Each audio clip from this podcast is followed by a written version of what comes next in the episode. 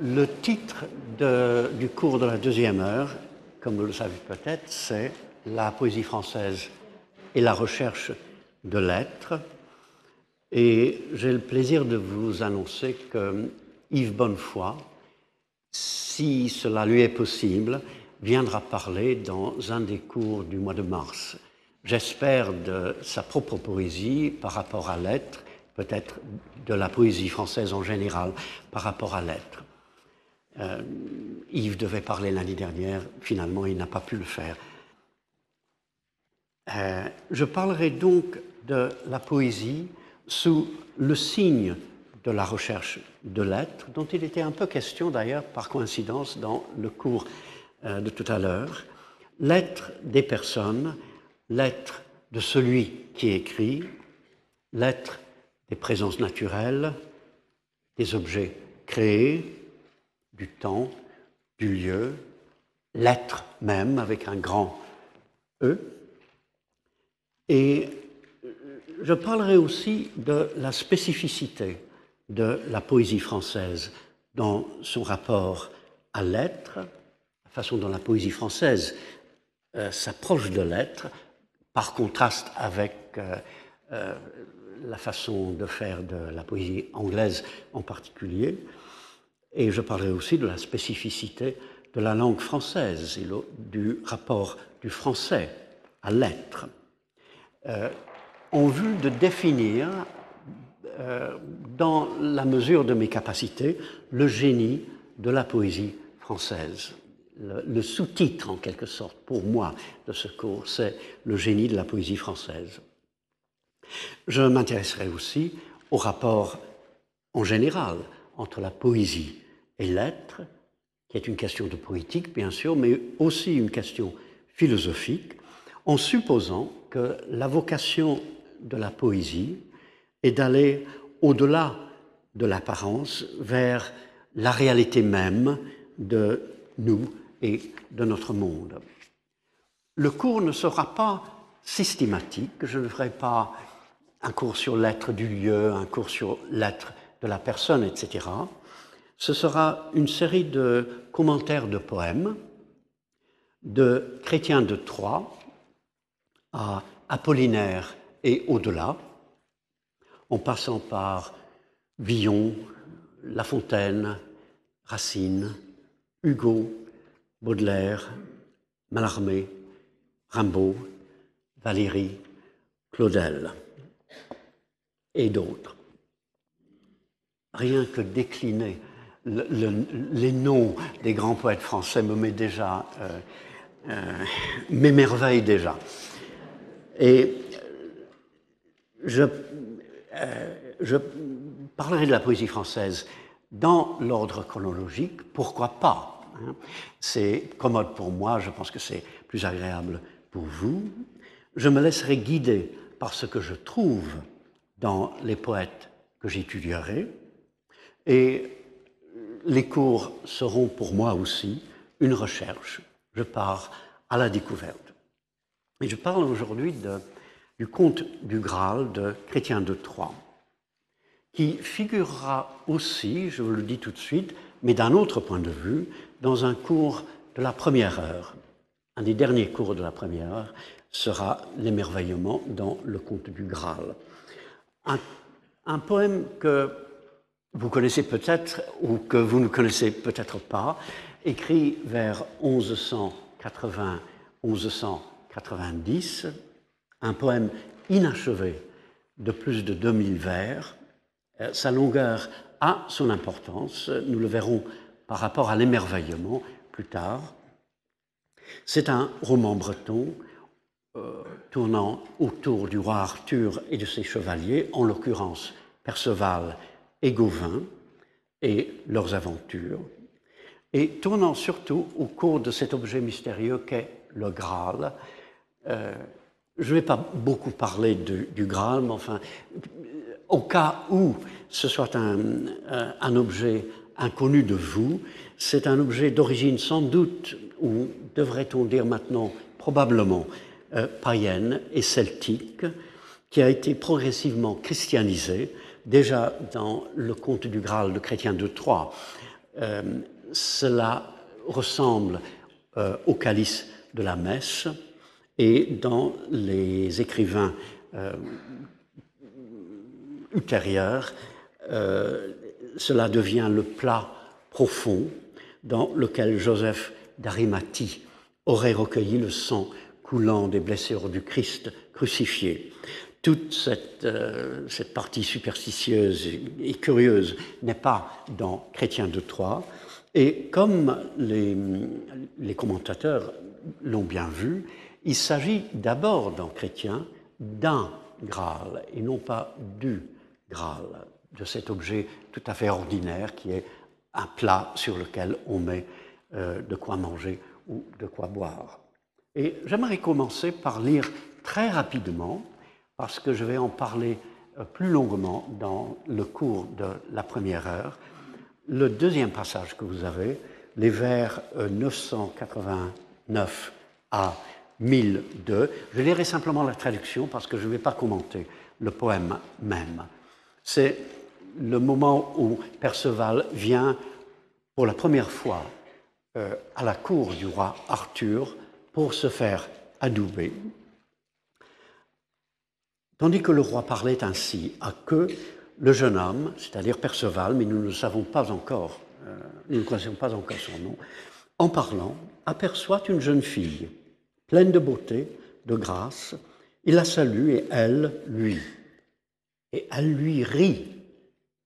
Et tout en lui riant, elle lui dit, Jeune homme, si tu vis tout ton temps, mon cœur me fait croire et penser que dans le monde entier, il n'y aura pas, on n'y verra pas, on n'y saura pas de meilleur chevalier que toi.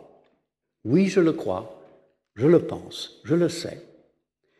Et il y avait plus de dix ans que cette jeune fille n'avait ri. Elle a parlé à voix bien haute et tous l'ont entendu. Que, bondit, ces paroles lui furent odieuses. Il lui porta de la paume de la main un coup si rude sur son tendre visage qu'il la laissait étendue au sol. Après avoir frappé la jeune fille, il trouva, en revenant, un fou qui se tenait debout près d'une cheminée.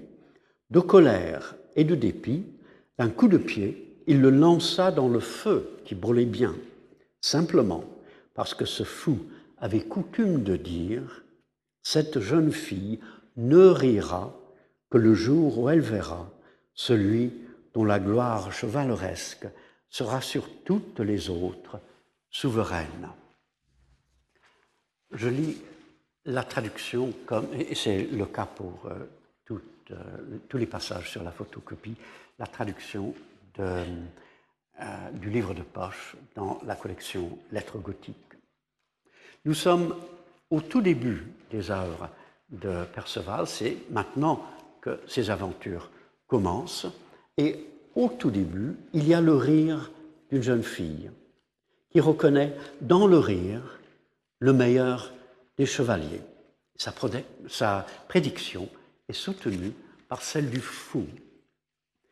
Autrement dit, dans une histoire pleine de souffrance, de péché, de mort, de repentance, etc., on trouve au tout commencement le rire et la sagesse d'un fou.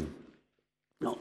Si vous avez lu mon livre sur Shakespeare et la comédie de l'émerveillement, ou si vous avez assisté à mes cours sur l'émerveillement dans la comédie de Shakespeare, vous saurez à quel point euh, ce rire est intéressant, peut m'intéresser. Euh, c'est le rire de l'émerveillement, un rire tout à fait étonnant, euh, et j'aurai le plaisir d'en parler dans un autre cours. Pour le moment, je place ce rire comme chrétien de Troyes le fait au tout début de la recherche de l'être. Peut-être aussi se trouve-t-il à la fin. Le premier passage que j'aimerais commenter, c'est le passage sur le Graal, les vers 358 euh, et suivants. Euh, Perceval arrive dans un château qui semble un peu magique, enchanté, Et il voit cet objet mystérieux qui passe devant lui. Je ne réponds pas de la prononciation du français de la fin du XIIe siècle. Euh, je vais lire tant bien que mal. Un Graal entre ses deux mains, une damoiselle tenait, qui à violet vallée venait, et belle et et bien sonnée, quand elle fut léans entrée, à au Graal qu'elle tint, une si grande clarté y vint, qu'au sein perdirent les chandelles, leur clarté, comme les estelles, quand l'issolo luiste ou la lune. Et un peu plus loin, au vers 3178, Enceint comme passa la lance, par devant le lit s'en passèrent, en une chambre ailleurs entrèrent, il y valait les vies passées, si nos amis demandaient, d'eau Graal qu'il en servait, que toujours en son corps avait. La parole au prodome sais-je. Un Graal tenu à deux mains était porteuse une demoiselle qui s'avançait avec les jeunes gens, belle, gracieuse, également parée, élégamment parée. Quand elle fut entrée dans la pièce, avec le Graal qu'elle tenait, il se fit une si grande clarté que les chandelles en perdirent leur éclat comme les étoiles au lever du soleil ou de la lune. Tout comme était passée la lance, ils passèrent par devant le lit pour aller d'une chambre dans une autre. Le jeune homme les vit passer et il n'osa pas demander qui l'on servait de ce Graal, car il avait toujours au cœur la parole du sage Prudhomme. Je note d'abord l'inversion des deux premiers vers. Il faut toujours regarder les petits détails. L'inversion des deux premiers vers, Chrétien de Troyes retarde euh, l'arrivée du mot tenait. Et on s'attendrait à un autre verbe, au verbe entrer, par exemple. Euh, un Graal entre ses deux mains, une demoiselle entrait. Mais en écrivant comme il le fait, en faisant simplement une série d'appellations, le Graal, les deux mains, la demoiselle, un Graal entre ses deux mains, une demoiselle tenait. Euh, Chrétien euh, a réussi à faire de cet objet déjà, sans dire que c'est le Graal, en disant simplement que c'est un Graal, euh, qui n'est pas en lui-même un objet mystérieux, il, il réussit à en faire un objet un peu mystérieux dans un dessin animé, ou plutôt dans une image créée par euh, ordinateur. On verrait d'abord le Graal, ensuite les mains et ensuite la jeune fille. Et je ne peux pas m'empêcher de penser à, une sculpture de Giacometti, l'objet invisible, je ne sais pas si vous le connaissez, euh, une, une forme féminine, toute blanche, semble tenir dans ses mains un objet. Mais en, réalité, il n'y a rien entre ces deux mains, d'où évidemment le titre, l'objet invisible. Euh, et la syntaxe poétique de ce début est d'autant plus remarquable que celle des vers sur le tailloir, c'est-à-dire sur le, euh, plat euh, sur, lequel, on tranche la viande, est j'allais dire, normal. Les vers 3168-69, après celui en revint une qui tint un tailleur d'argent. Ce qu'on écrirait d'habitude. Autrement dit, euh, nous avons affaire à un objet dont l'être est un peu mystérieux déjà, mais plein. Et je note en passant que le ptix de Mallarmé, l'objet énigmatique du sonnet Ses purs ongles très hauts dédiant l'Euronix est une sorte d'antigrale, je suppose qu'on l'a noté, un antigrale, un objet inconnu, empli de vide. Le sonnet de Mallarmé est une autre méditation sur l'être et le le non-être, dont je parlerai peut-être dans un autre cours. C'est un objet dont l'éclat est surnaturel. Dès que le Graal paraît, la lumière des chandelles euh, disparaît presque. Les chandelles perdent leur éclat, mais elles le perdent, dit Chrétien, comme les étoiles devant le soleil ou la lune. Et cette comparaison, qui semble simplement explicative, est en fait philosophique.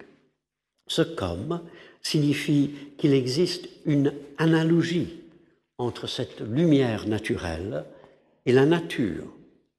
Autrement dit, Chrétien évite de rabaisser le réel au moment même où il parle d'un être surnaturel. J'y reviendrai.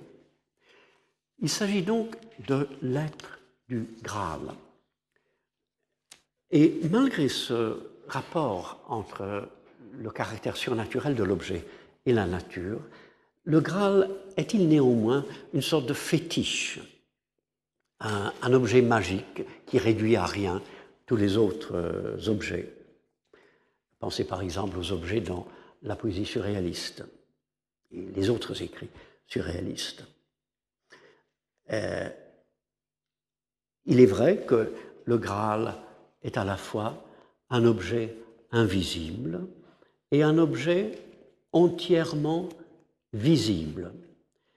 Euh, je cite euh, Chrétien, Trestot descoverte, un objet entièrement visible, peut-être non pas comme un fétiche, comme on en fait quand on parle du Graal, comme de la lance qui saigne, etc., non pas comme un fétiche, mais comme le signe ou le représentant de tout objet de connaissance que l'on peut connaître, mais dont l'être même nous demeure inconnu. Le Graal est précisément euh, un objet de connaissance. Nous pouvons en quelque sorte le connaître, mais en même temps, son être même est caché. Et curieusement, l'être à poser à propos du Graal n'est pas qu'est-ce que c'est. Perceval doit poser deux questions devant le cortège du Graal, comme vous le savez sans doute. Et la question à propos du Graal, c'est qui sert-on avec le Graal? Le Graal passe dans une autre pièce. Il est évident qu'il doit y avoir quelqu'un euh, que l'on nourrit avec ce que le Graal contient. La question c'est qui sert-on? Comme la question à propos de la lance qui saigne est évidemment pourquoi la lance saigne-t-elle? Et les questions sont bizarrement très simples. Une autre sorte de poète euh, aurait imaginé des questions extrêmement complexes et extrêmement profondes. Euh, mais Chrétien, qui est beaucoup plus profond que ce genre de poète, donne des questions très simples, euh, comme si l'essentiel, c'était l'idée même de poser des questions. Les questions en elles-mêmes ne sont pas très importantes. N'importe quel idiot devant une lance qui, qui saigne poserait la question pourquoi la lance euh, saigne-t-elle? Et en effet, la faute, la faute de Perceval est simplement de ne pas poser de questions. Et son silence est de la plus, haute importance. On lui explique plus tard que, puisqu'il n'a pas posé de questions, le roi pêcheur n'est pas guéri, son royaume n'est pas guéri, en un sens, les hommes ne sont pas sauvés. Euh, son silence est extrêmement important et c'est le grand non-événement du poème. Je trouve ça très important en fait, très attirant, fascinant dans le sens exact du mot, qu'au cœur du conte du Graal de Chrétien, il y a quelque chose qui ne se fait pas, qui n'a pas lieu. C'est une sorte de mutisme au cœur d'un très long poème de plus de 9000 vers. Et les questions sont peut-être simples aussi pour que le lecteur réfléchisse à l'importance capitale de la question, de poser une question. Surtout quand on se rend compte que Perceval commence par demander à propos de tout ce qu'il voit, qu'est-ce que c'est? J'y reviendrai. Et il est vrai que la question suprême est qu'est-ce que c'est? Mais encore plus important est le fait de poser des questions, de partir à la recherche de X, à la recherche dont on ne sait pas encore quoi. L'être étant quelque chose que l'on ne connaît pas et que l'on ne commence à entrevoir en posant des questions. Je note, en passant, que comme toute la poésie de T.S. Eliot et la recherche de l'être, qu'il croit trouver dans son dernier poème, Quatre Quatuors, son premier poème, la chanson d'amour de J. Alfred Prufrock, euh, parle dès le début de la overwhelming question, la question qui est à la fois suprême et accablante, les deux sens du mot overwhelming. La question suprême et accablante. Avant de continuer, oh, do not ask what is it? Vous ne demandez pas qu'est-ce que c'est, comme si euh, la réponse pouvait être terrible. Je note aussi que le théâtre de Shakespeare tourne autour d'un vers d'Hamlet, celui que tout le monde connaît. Être ou ne pas être, c'est là la question. Et je note aussi, en passant, mais c'est quand même important et ça deviendra de plus en plus, important euh, à mesure des cours, euh, que Perceval aurait dû parler. Parler fait, fait partie de la recherche de l'être, le langage compte dans la recherche de l'être, il n'est pas simplement un obstacle entre nous et l'être du réel. Alors jusqu'ici, il s'agit d'un objet, euh, il s'agit d'un être mystérieux, l'être est mystérieux et non pas donné. Euh, il s'agit de la recherche de l'être et surtout d'une question à poser. Et la recherche est soutenue au loin par le rire. Je vous dis tout de suite, au cas où vous ne connaissiez pas le, poème, que le rire de la jeune fille revient constamment dans le, poème. Il est constamment question de ce rire. Et la question suivante à poser, c'est dans quel monde la recherche de l'être dans ce poème se fait-elle? Parce que c'est cette question-là qui souligne les autres questions à poser. Il s'agit pour le moment d'un objet et de l'être d'un objet. Il s'agira bientôt de l'être de Perceval et ensuite de l'être de Dieu. Mais cette recherche de l'être se fait dans un monde en particulier. Comment est-ce que Chrétien définit ce monde? D'abord, c'est un monde ambigu, peut-être qu'il dirait déchu. Euh, on le voit euh, en se demandant pourquoi Perceval ne pose pas les questions qu'il aurait fallu qu'il posât.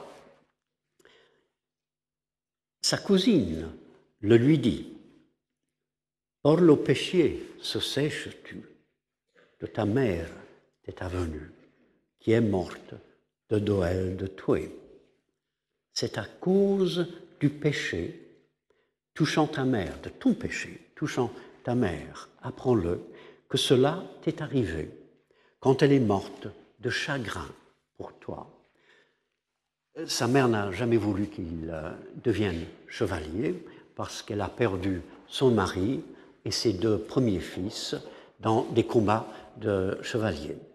Et quand Perceval s'en va, elle meurt de chagrin. Et notons le mot péché. C'est à cause de ton péché vis-à-vis de ta mère, à l'égard de ta mère, que tu n'as pas posé la question. L'ermite, je reviendrai à l'ermite, lui dit, comme je reviendrai à la cousine, lui dit la même chose en ajoutant Péchier la langue te trancha, le péché te trancha la langue. Une image, je crois, très forte, un peu ovidienne, pour souligner l'importance de parler. Ça semble clair.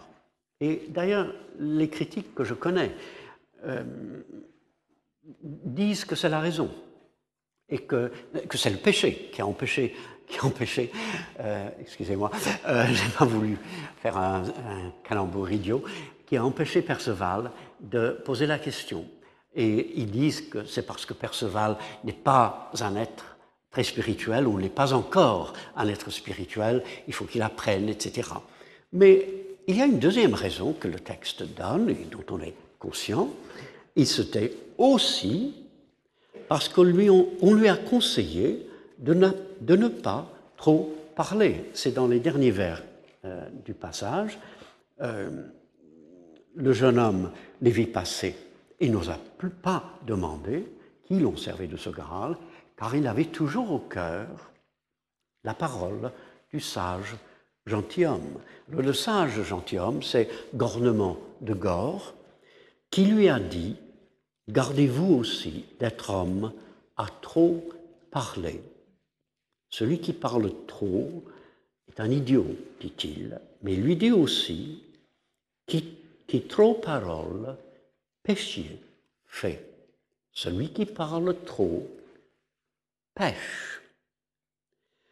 Autrement dit, il faut que euh, Perceval écoute les conseils de Gornement.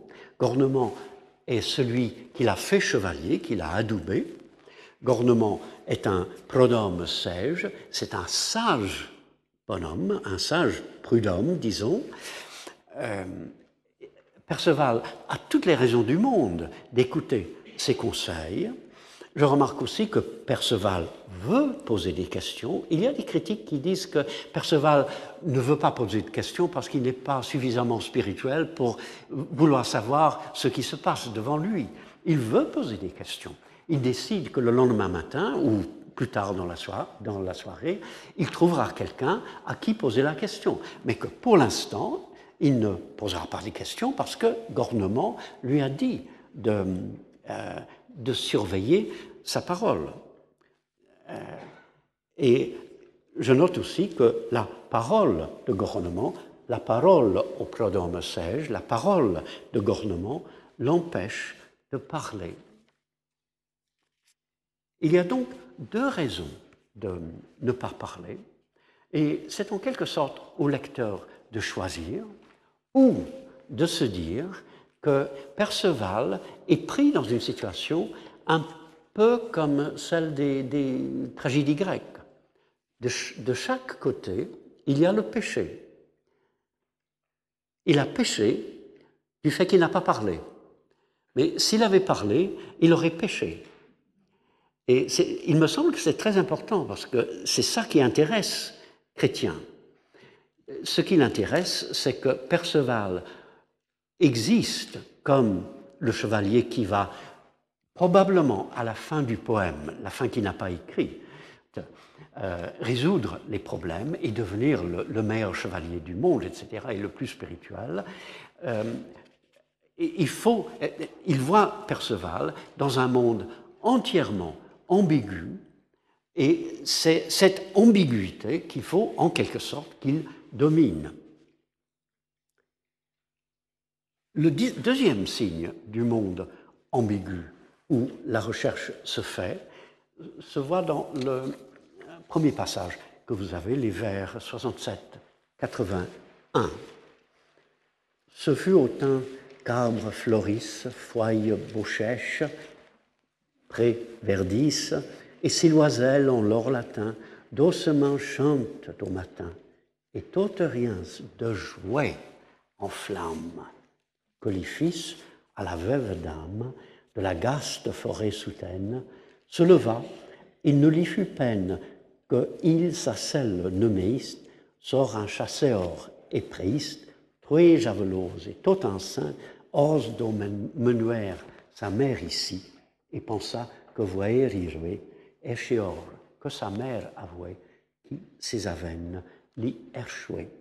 C'était au temps où les arbres fleurissent, fleurissent, les bois se feuillent, les prés verdissent, où les oiseaux dans leur latin, avec douceur, chantent au matin, et où, où toute chose s'enflamme de joie, que le fils de la veuve d'âme de la déserte forêt perdue se leva et de bon cœur scella son cheval de chasse, se saisit de trois javelots et sortit ainsi du manoir de sa mère en se disant qu'il irait voir les herceurs qui, pour sa mère, herçaient les avoines. Comme la recherche commence dans le rire, elle commence aussi, encore plus tôt, dans la joie. Toute chose s'enflamme de joie. Lorsque le fou annonce au roi que nos aventures commencent, a tel joué qu'il tripe et saute, à une telle joie qu'il trépigne et saute. Mais quel n'est pas l'intérêt de cette séquence de paroles? Joie, veuve d'âme, gaste forêt, souterraine, solitaire, la joie, la veuve, la forêt sauvage. Le héros de la recherche est entouré dès le début à la fois d'une nature joyeuse et d'une forêt gaste. Ses aventures le feront traverser une terre gaste, une wasteland. Le mot gaste et le mot dévasté ont même origine. Autrement dit, c'est l'ambiguïté du monde qui rend et qui rendra difficile l'accès à l'être. Ensuite, si la recherche se fait dans un monde ambigu, elle se fait aussi dans un monde à la fois naturel et surnaturel. Dans ces vers, nous sommes aussitôt dans le monde connu de la nature. Et les trois verbes, les arbres fleurissent, les bois se feuillent, les prés verdissent, nous placent peu à peu dans un monde familier et vivant. Perceval euh, s'en va, non pas pour sauver des demoiselles en détresse ou pour se battre avec des chevaliers, il s'en va voir hercer les avoines. Et comme tout le monde l'a vu, euh, c'est un rappel du tout premier vers du poème qui petit sème, petit quiote, qui sème peu, récolte peu. Nous sommes dès le début du poème dans le monde de l'agriculture, tout simplement. Euh, c'est le monde connu de la nature, c'est aussi très curieusement le monde de la famille. Comme vous le savez, si vous avez lu le, poème, Perceval apprend qu'il a péché en gardant le silence, en parlant avec sa cousine. Il apprend la vérité du Graal par l'ermite, qui est son oncle. Le roi du Graal, à qui le Graal est servi, est aussi l'oncle de Perceval. Le roi pêcheur est son cousin. Alors pourquoi Il y a sans doute, je veux dire sans aucun doute, euh, des raisons anthropologiques euh, que Lévi-Strauss et d'autres ont étudiées, des, des, raisons mythologiques, psychanalytiques, etc. Mais il me semble aussi que la recherche de l'être dans ce poème, du mystère, du salut, de la vérité, de la merveille, curieusement, de ce qui semble très loin de soi, le chevalier qui s'en va euh, à la recherche d'aventures qui vont de plus en plus l'éloigner de l'ici. Euh, cette recherche qui semble très loin, de, quelque chose qui semble très loin de soi, implique la recherche de soi, de qui on est, et donc, entre autres choses, de sa famille, de ses attaches naturelles. Le Conte du Graal est un poème merveilleux parmi les, les romans bretons, dans le sens que la recherche de Perceval s'accompagne inextricablement de la recherche par Perceval de qui il est. Si vous voulez, la recherche de ce qui dépasse la nature commence dans la nature.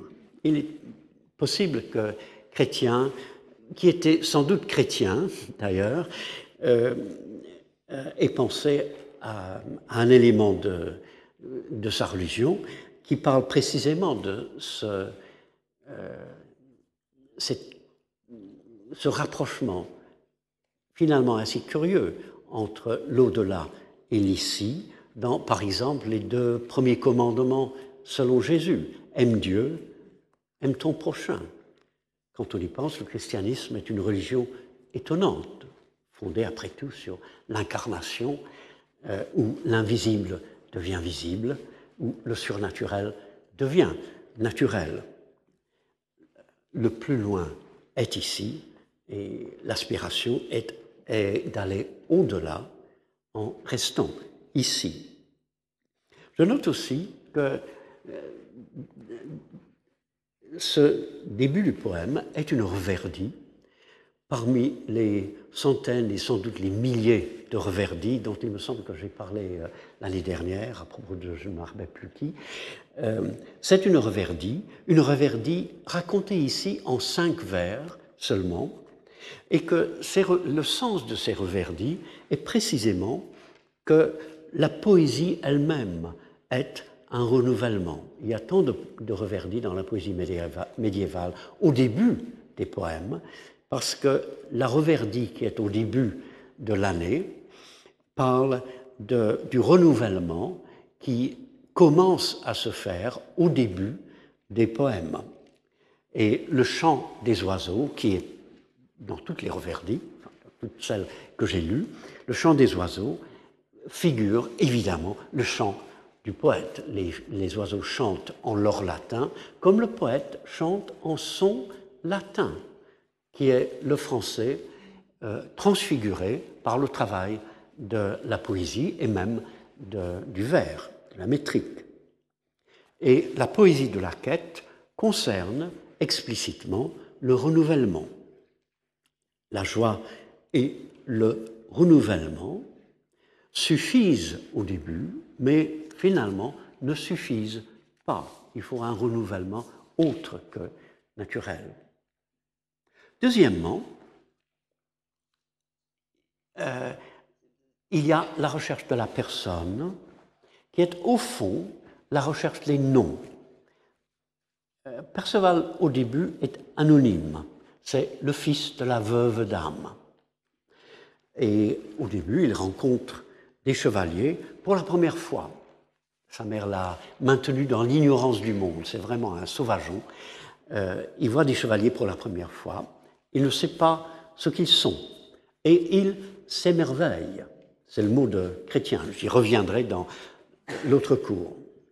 Et il pense au début, en les entendant dans la forêt, il ne les voit pas encore, en entendant le, le bruit qu'ils font, il pense que ce sont des diables. Il s'émerveille en pensant que s'approchent de lui des diables. Je trouve très intéressant parce que euh, tout à l'heure, j'ai parlé d'un émerveillement perplexe, frustrant, qui faisait un peu peur d'ailleurs à tête et tête, alors qu'en français moderne, on a tendance à réserver l'émerveillement euh, pour des expériences euh, agréables. Mais pour chrétiens et pour d'autres écrivains français, on peut s'émerveiller de ce qui est particulièrement désagréable. Et je le dis tout de suite, parce qu'au cours de, ces cours de la première heure, je reviendrai constamment au sens varié du mot s'émerveiller en français, comme euh, au sens varié des, mots pour émerveillement dans d'autres langues. Il s'émerveille en pensant qu'il y a des diables qui vont peut-être l'attaquer. Ensuite, en les voyant, il décide que ce sont des anges et que leur chef est Dieu. Et il demande, qui êtes-vous? Et à propos de tous les objets qu'il voit sur le maître des chevaliers, il pose la question, qu'est-ce là que vous tenez? Une lance, un écu, un aubert. Et dit Chrétien, pour tout ce qu'il voit, il demande quel en est le nom. Et curieusement, euh, dans un passage qui peut paraître comique et qui est comique, je, suis sûr que Chrétien veut que ce soit un passage comique où un sauvageon dit mais qu'est-ce que c'est C'est un écu, mon brave homme, etc. Euh, dans un passage comique, il y a néanmoins un sens extrêmement sérieux. Il veut savoir quel est l'être des objets devant lui, et on voit que, on voit ce, ce fond sérieux par le fait que le chevalier est d'abord très impatient. Le chevalier lui pose une question. Est-ce que vous avez vu passer par ici cinq chevaliers et trois dames? Et Perceval ne l'écoute pas. Il lui pose une question à son tour. Et ça se refait continuellement. Et le chevalier devient de plus en plus impatient. Mais il dit aux autres qu'il y a quelque chose qui l'incite, malgré son impatience, à répondre à toutes les questions que Perceval lui pose. Il sent qu'il est essentiel que Perceval lui pose des questions et qu'il réponde. Et Chrétien ne dit pas pourquoi, il nous laisse deviner. Il est essentiel parce que Perceval est celui qui part à la recherche de l'être du monde. Et il répond aux questions. Ensuite, Perceval apprend son nom après plus de 3500 vers.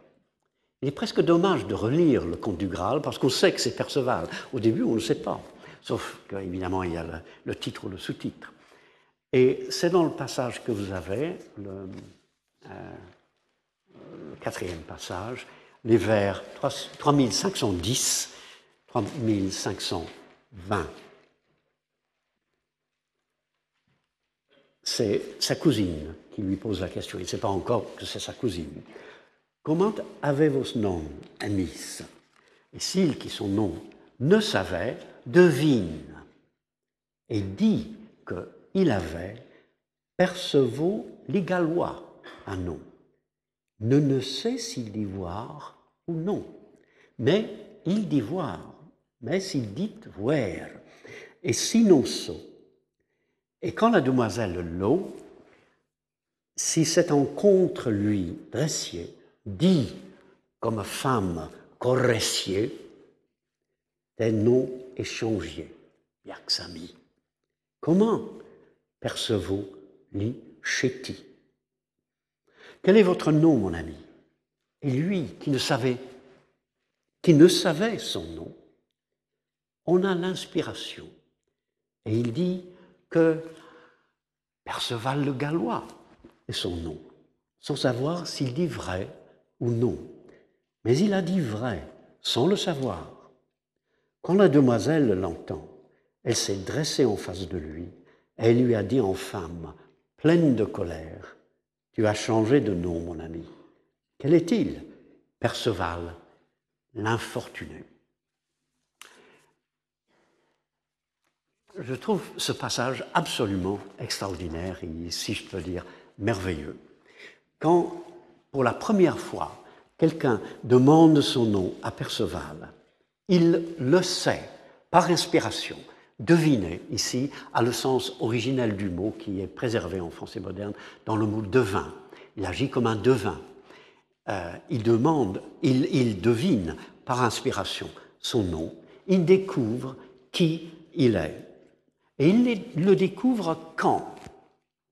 Quand la jeune fille, qui se révèle être sa cousine, lui dit, elle, le lui a déjà dit, qu'il a mal agi en manquant de poser les questions nécessaires à propos du Graal et de la lance.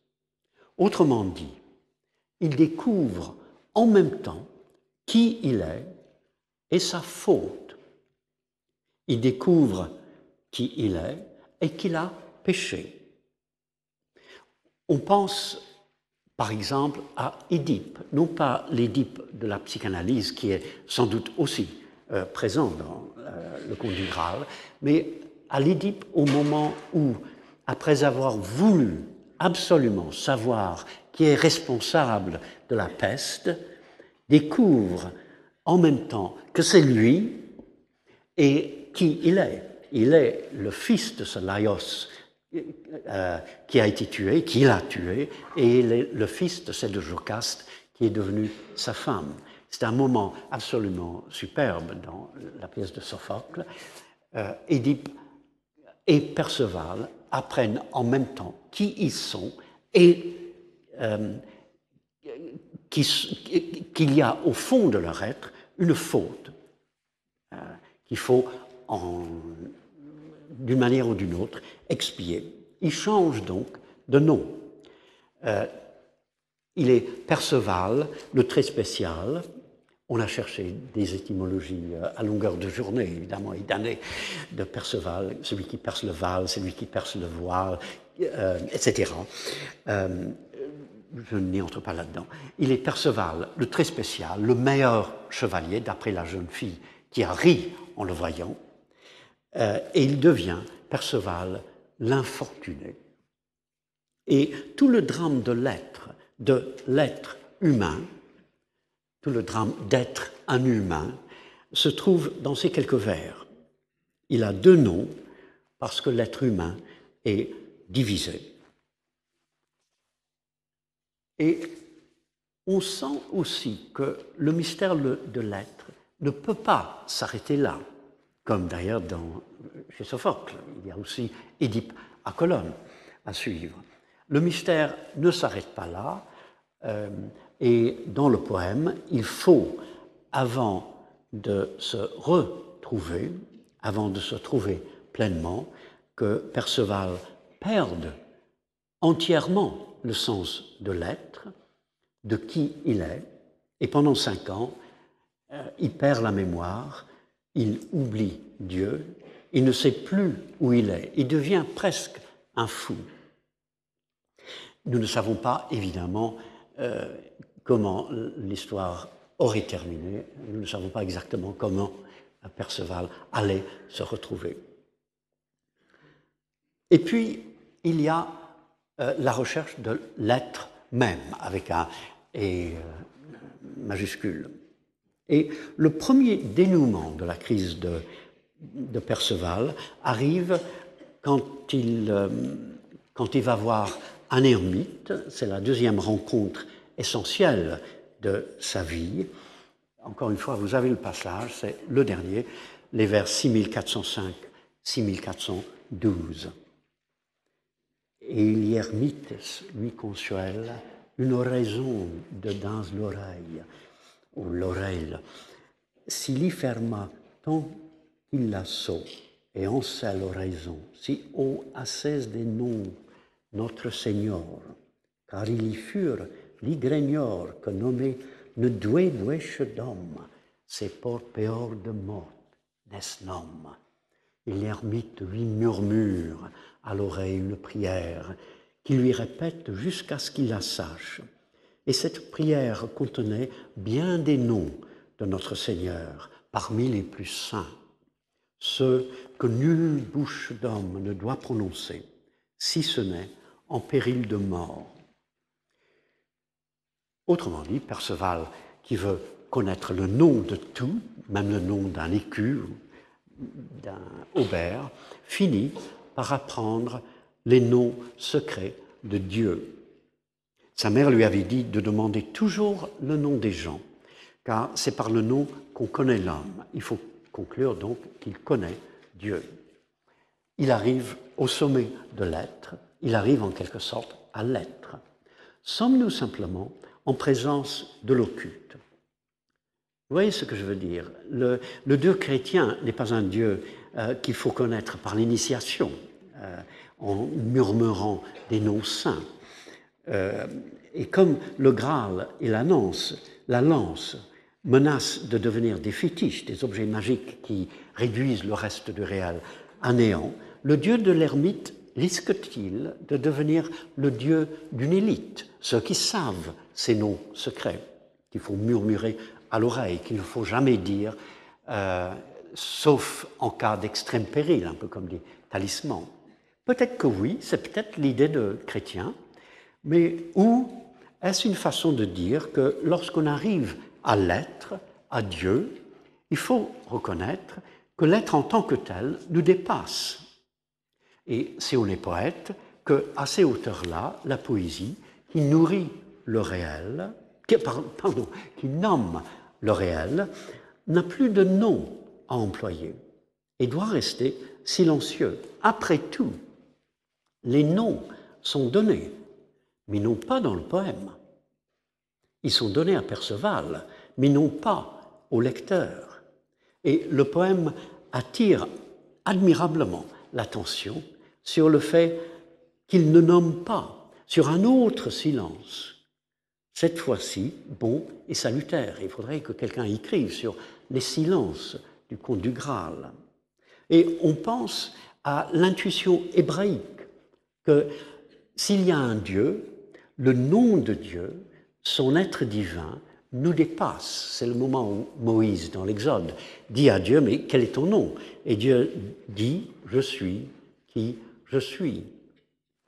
Et euh, le risque en Europe que chrétiens ne courent pas, le risque en Europe est que euh, Dieu en tant que personne, en tant que je suis, c'est-à-dire sujet, verbe, un acte, un Dieu qui est une personne et un acte, deviennent l'être suprême, ou bien l'infinitif, ou bien une simple abstraction. Alors j'ai suggéré que le conte du Graal est l'histoire d'un jeune homme qui part sous le signe du rire à la recherche d'il ne sait quoi, qui cherche dans le monde des merveilles, des châteaux enchantés, etc., mais qui cherche en même temps, à son insu, autour de lui, dans sa famille et aussi dans le monde naturel, qui échoue et qui, oublie qui il est et qui aurait finalement réussi, sans doute, si le poème avait été euh, terminé. Il accède ou il n'accède pas, tout à fait, à l'être à trois moments décisifs il voit le Graal, l'objet qui est au, au cœur peut-être de tous les objets. Il trouve son nom par inspiration, il est Perceval, et il apprend les noms les plus saints de Dieu. Il apprend ou il n'apprend pas tout à fait l'être. Mais dans chaque cas, heureusement, le mystère demeure. Son être, l'être du monde matériel, l'être de Dieu, c'est-à-dire l'être même, retiennent leur altérité. Et ce qui est admirable pour moi, qui commence une série de cours sur euh, la recherche de l'être, c'est que ce poème a pour sujet la recherche de l'être. Euh, et même son état inachevé, qui est un effet du hasard ou de la providence, euh, son état inachevé et non fini suggère un peu merveilleusement l'inachevable et l'infini de l'être. Bon, la semaine prochaine, euh, je parlerai de l'être de celui qui écrit. Il y a quand même un sujet l'année prochaine. Euh, l'être, euh, enfin le, le, poète à la recherche de son être dans un passage de Chrétien de Troyes que vous n'avez pas, mais surtout, je passerai rapidement sur Chrétien, surtout dans Villon, dans le poème à qui on a donné le titre, ce n'est pas le titre de Villon, la ballade des menus propos. Je connais tout, fort comme moi-même. Et le refrain. je vous remercie.